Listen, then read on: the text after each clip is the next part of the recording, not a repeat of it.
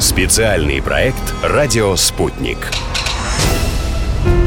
Впервые в истории в Восточной Европе. Впервые в социалистической стране. Москва конкурировала с Лос-Анджелесом. И летняя Олимпиада 1980 года приехала в СССР. Новые спортивные объекты, гостиницы, международный терминал аэропорта. Небывалые рекорды. И в то же время бойкот со стороны 60 с лишним государств из-за ввода советских войск в Афганистан.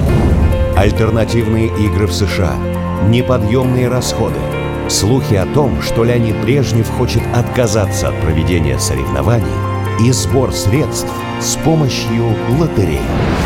Эта Олимпиада не была похожа ни на одну другую.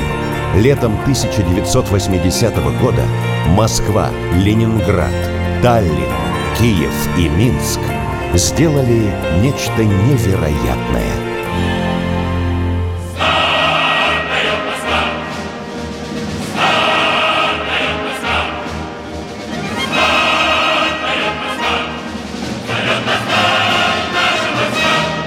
Советский Союз должен был показать высший пилотаж. В Москве к Олимпиаде планировали построить и отреставрировать около 100 объектов. Большинство удалось, но от некоторых идей пришлось отказаться. Все упиралось в деньги. Их собирали даже с помощью лотерей. Главной ареной Олимпиады стал центральный стадион имени Ленина – его открыли в Лужниках еще в 1956 году, а к лету 80-го впервые отреставрировали. Под трибунами сделали специальные комнаты для судей и спортсменов, организовали пресс-центр, расширили легкоатлетические дорожки, а вместимость трибун уменьшили со 100 до 96 тысяч зрителей. Вот и все, что можно сказать о реконструкции Лужников. Другой спортивный центр, Олимпийский, строили с нуля. И, конечно, создать хотели нечто необычное, всем на зависть. Получилось. И площадь поразительная, и универсальный зал, где можно проводить соревнования на любой вкус, и огромный бассейн, и каток. Долгие годы Олимпийский был крупнейшим подобным сооружением в Европе. Руководил его строительством архитектор Михаил Посохин. Много было принято нестандартных решений, вспоминает Геннадий Сирота – вице-президент Союза московских архитекторов, бывший руководитель шестой мастерской Моспроекта-2, занятый в строительстве Олимпийского. Там прорывная была кровля над э, стадионом, она была мембранная. И вторым это перегородка акустическая, которая разделяла сам стадион на две части. И эта акустическая перегородка убиралась, то есть она автоматически вкладывалась и автоматически раздвигалась. То есть можно было довольно быстро превратить его в две площадки. При этом она позволяла проводить сразу два мероприятия по обе стороны. С одной стороны проводился баскетбол, а с другой стороны шли мероприятия по боксу. Архитекторы работали в здании неподалеку и большую часть времени проводили на стройке. Очень уж переживали – да и когда игры уже начались, авторы Олимпийского приходили посмотреть на баскетбол, но следили вовсе не за ходом матчей, вспоминает Геннадий Сирота. Мы всегда ходили и смотрели, так сказать, нравится ли людям, как удобно сидеть и смотреть вообще, как это все. Вообще была очень праздничная же обстановка. Огромное количество людей приезжало на метро, там стояли машины, приезжали автобусы. Просто сам по себе в то время это был очень большой праздник для всех. В принципе, жизнь все время вносила какие-то коррективы. На период открытия был там большой шахматный клуб со стороны Олимпийского проспекта. Но он потом закрылся после Олимпиады. Мы там его переделали в ресторан. Вообще очень популярное было место. Спортсменам нужно было не только где-то выступать, но и жить. Для них построили Олимпийскую деревню. По замыслу, этот комплекс после игр должен был стать жилым микрорайоном, где отметили бы новоселье более 14 тысяч человек. Так в итоге и сделали. Изначально было два основных варианта для размещения деревни – в Измайлово или на юго-западе Москвы. И все же юго-запад был ближе к Лужникам. С местом определились – и группа архитекторов под руководством Евгения Стама начала думать, что и как построить. Ездили даже за границу, в другие олимпийские деревни. Смотрели, а как было там? в Мюнхене в частности, откуда, кстати, взяли технические идеи, например, как разместить электроподстанции. Олимпийская деревня – это типовые панельные дома со стандартными квартирами, и спорткомплекс, дворец культуры, универсам, место для прогулок, но была и более фантазийная идея этого микрорайона – рассказывает Святослав Миндрул, заслуженный архитектор России, вице-президент Союза московских архитекторов, который был одним из ведущих архитекторов в Олимпийской деревне.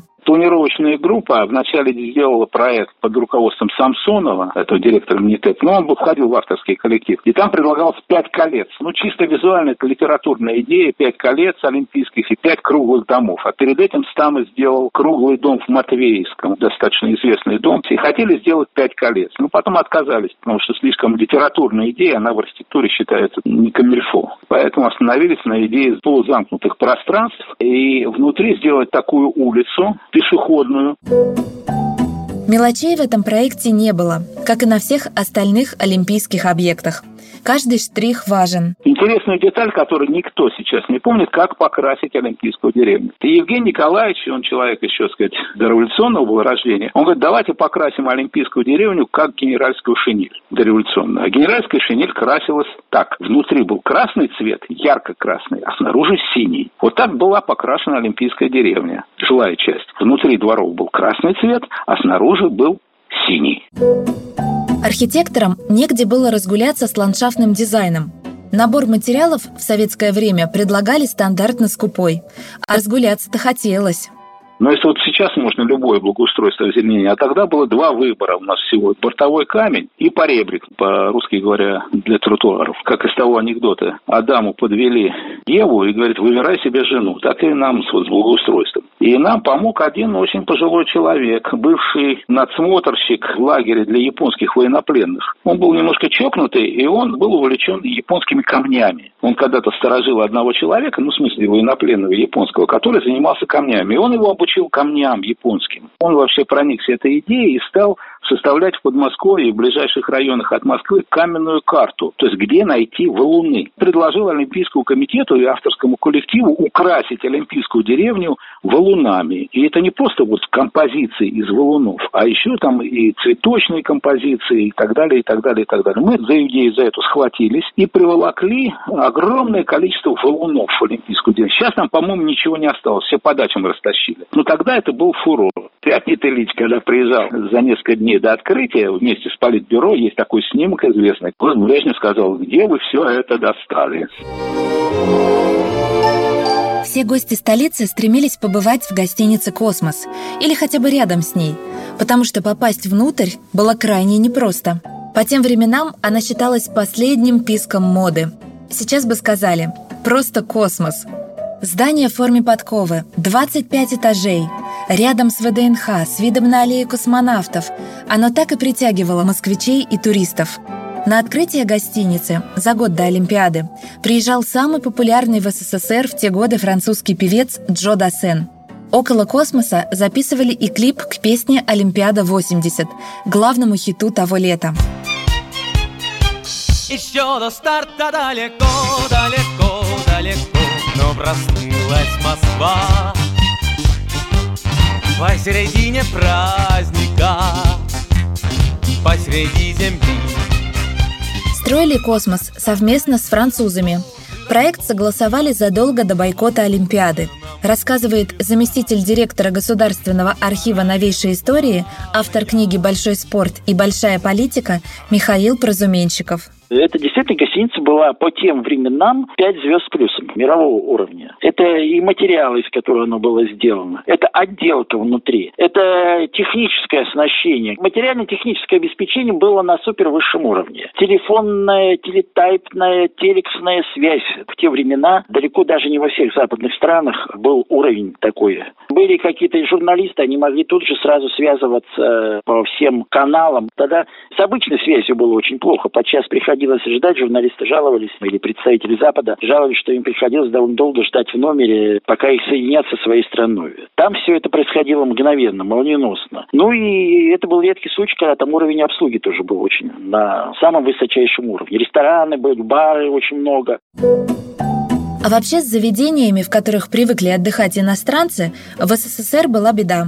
Пришлось выкручиваться, рассказывает Михаил Прозуменщиков иностранцы, которые приезжали в Москву, они очень э, были недовольны тем, что в Москве катастрофически не хватает ресторанов, кафе. В Советском Союзе тогда не было никаких ни казино, ни ночных баров там и тому подобное. Советское руководство, ну, что называется, скрипя сердце, на время Олимпиады несколько таких ночных заведений открыло. Специально для гостей фактически торговали и обслуживали на валюту. Как только Олимпиада закончилась, все это, естественно, свернули. Вот, кстати, на территории Олимпийской деревни действовали и бары, и ночные рестораны, то есть там могли спортсмены развлекаться. Это было ограничено, органы работали по охране Олимпиады очень настойчиво. Если про Олимпиаду не напишут и не расскажут журналисты, можно считать, что ее и не было. В Москве построили несколько пресс-центров. Главный – на Зубовском бульваре. После игр в нем располагалось агентство печати «Новости» – АПН – Сейчас Международное информационное агентство «Россия сегодня». Руководил проектом архитектор Игорь Виноградский. Во время игр там находилось более трех тысяч журналистов. Внешне простое здание внутри оказалось не таким уж и обычным. Впервые архитекторы делали много больших залов.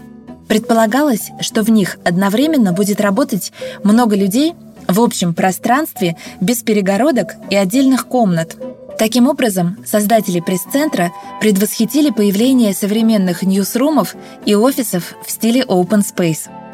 Юрий Калмыков, главный архитектор Института градостроительства и системного проектирования, был одним из архитекторов-проектировщиков Олимпийского пресс-центра. Он рассказывает, в чем особенность этого здания. Здание при всей простоватости его внешнего и даже внутреннего в какой-то мере решение было сделано специально очень отлажено под достаточно большой круг проблем, которые связаны не просто даже с Олимпиадой, а на последующую работу как здание АПН. Внешне это просто структурный каркас. Там есть закрытые и открытые зоны. В первую очередь открытые – это верхние этажи, которые, собственно, предполагаются для большого количества людей, занимающихся информатикой. А вот первые три этажа – это занято было очень серьезные общественными зонами. И есть там еще нижние этажи. Не хотел распространяться, но там есть подземный гараж, по тем временам достаточно большой и серьезный. То есть есть такой своего рода, ну не кубик Рубика, а черный ящик, где внутри может происходить совершенно различные метаморфозы, изменения. Раньше на месте пресс-центра были небольшие старинные особняки. Не просто было возвести такое внушительное по размерам здание в центре Москвы, продолжает Юрий Калмыков. Во-первых, вопросы градостроительного проектирования, чтобы это было на этой территории, на Садовом кольце, оно было убедительным с точки зрения архитектурной и градостроительной постановки.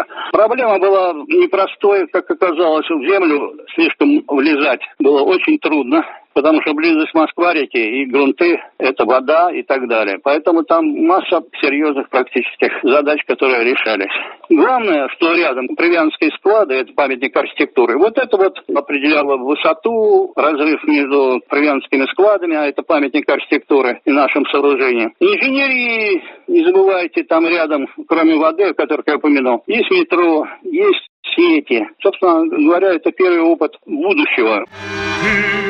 Свет всех звезд, Олимпийская Москва.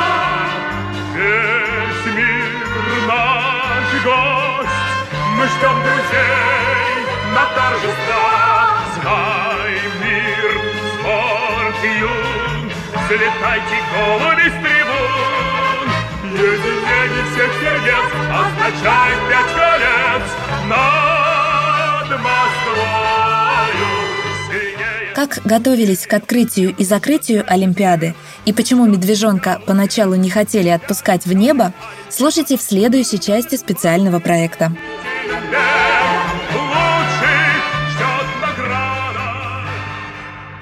Специальный проект «Радио Спутник».